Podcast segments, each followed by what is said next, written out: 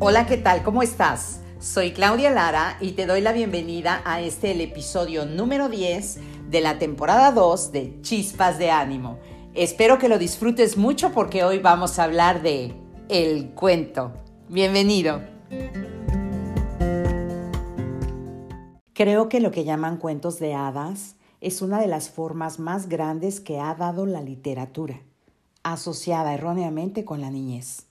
J.R. Tolkien. Un cuento es un relato o narración breve de carácter ficticio o real, con un argumento fácil de entender y cuyo objetivo es formativo o lúdico. La narración de cuentos es algo que está presente en la humanidad desde la antigüedad. A través de historias contadas, las tradiciones y el pasado de un pueblo se transmitían de generación en generación. Existe un antiguo mito que sostiene que contar historias puede curar enfermedades o salvar. Sin historias viviríamos un presente viejo. Marcela Serrano.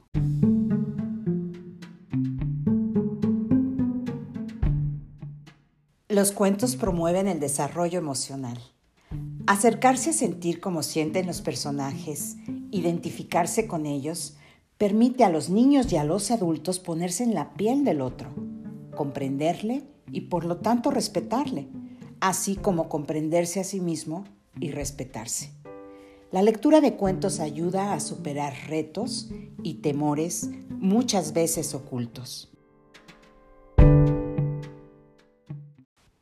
Creo que los cuentos de hadas, los viejos y los nuevos, pueden ayudar a educar la mente, el cuento de hadas es el lugar de todas las hipótesis. Gianni Rodari.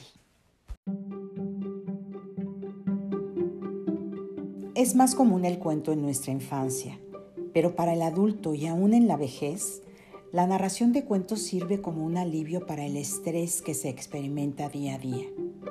La práctica de contar y escuchar historias refrescan el alma y mejoran considerablemente el estado de ánimo a través de la imaginación, la atención y el aprendizaje. Los cuentos bonitos siempre hacen perder la noción del tiempo y gracias a ellos nos salvamos del agobio de lo práctico. Carmen Martín Gaite. El análisis e interpretación de los cuentos nos permite abordar temas profundos que se pueden entender mejor con los destellos de magia o fantasía propios de los cuentos. Y para ejemplificar esto, voy a utilizar un fragmento de Basalisa la Hermosa, que es un cuento popular tradicional ruso recogido por Alexander Nikolavich Afansiev. Había una vez una joven madre que yacía en su lecho de muerte. La madre moribunda llamó a su hija Basalisa. Sacó de su colcha una muñequita vestida como la misma niña y le dijo, Presta mucha atención a mis palabras. Si alguna vez necesitas ayuda, pregúntale a la muñeca. Ella te guiará en lo que tienes que hacer.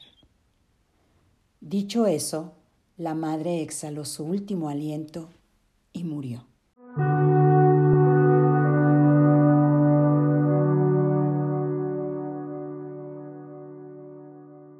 El padre de Basalisa se volvió a casar con una mujer que tenía dos hijas. Las tres mujeres odiaban a Basalisa porque poseía una dulzura que no era de este mundo y además era muy hermosa. Crearon una forma de librarse de ella mandándola a buscar fuego con la Baba Yaga, mujer hechicera, con la idea que una vez allí la bruja le diera muerte y se la comiera.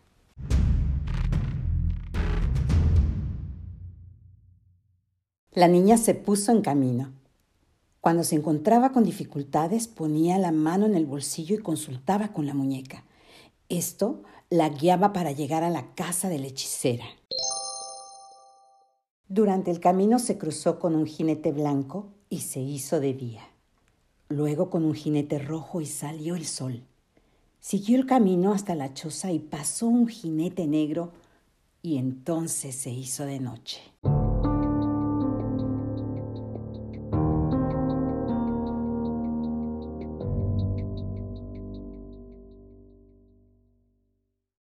Enfrente de la casa, consultó con la muñeca quien le confirmó que ese era el lugar que buscaba.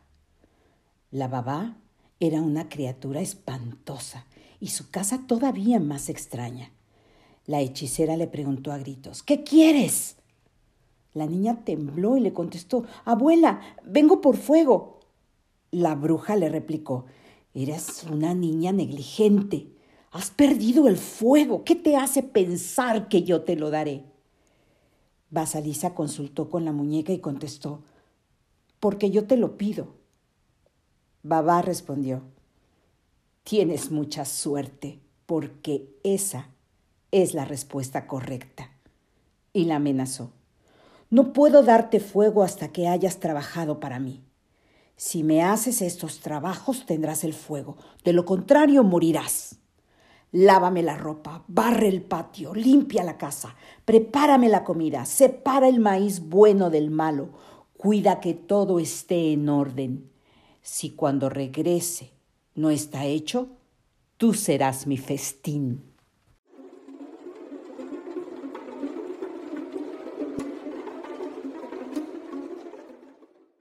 La niña consultó con la muñeca, quien le dijo que se fuera a dormir y confiara en ella. A la mañana siguiente, después de que se fue Babá, Basalisa recorría la casa y se preguntaba por dónde iba a empezar su trabajo, pero al fijarse vio que todo estaba hecho y que la muñeca estaba retirando los últimos granos malos de trigo. ¿Cómo agradecértelo, querida muñeca? Me has salvado de un gran peligro. Solo te queda preparar el almuerzo, contestó la muñeca metiéndose en el bolsillo de Basalisa. Después, descansa.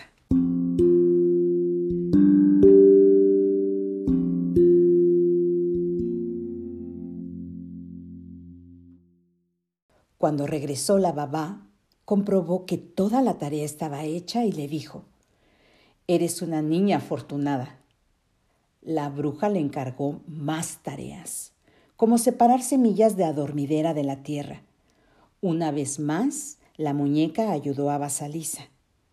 También la niña preguntó a la babá sobre los jinetes y otras cuestiones. La bruja le dijo que saber demasiado hacía envejecer prematuramente, por lo que Basalisa no siguió preguntando. La muñeca la había guiado durante todas sus tareas y la hechicera le dio el fuego que se había ganado y también un palo con una calavera.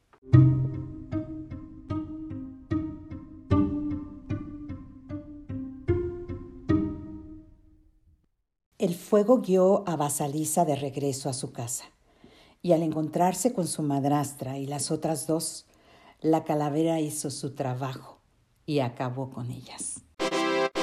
Fin. Y como diría mamá cuando éramos chicos, Colorín colorado, este cuento se ha acabado y aplaudid si os ha gustado.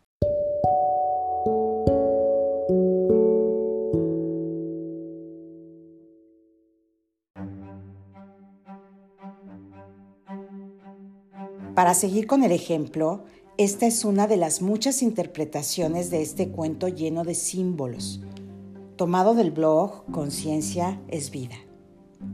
Cuando la mujer está atrapada en situaciones que le esclavizan, las tres mujeres, y pierde su fuego del alma, tiene que consultar con su intuición, la muñeca, conectar con su mujer salvaje interior, la hechicera, hacer todas las tareas que necesite para recuperar su fuego y acabar con las fuerzas que la limitan.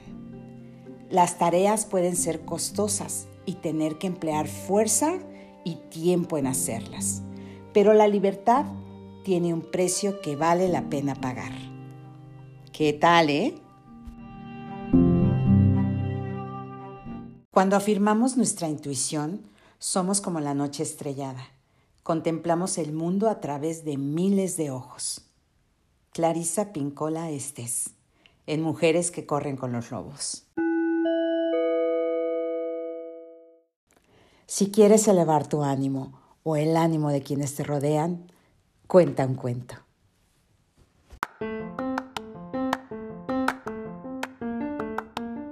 Me despido. Deseándote que tengas una fantástica semana, que tengas mucho éxito y la disfrutes mucho.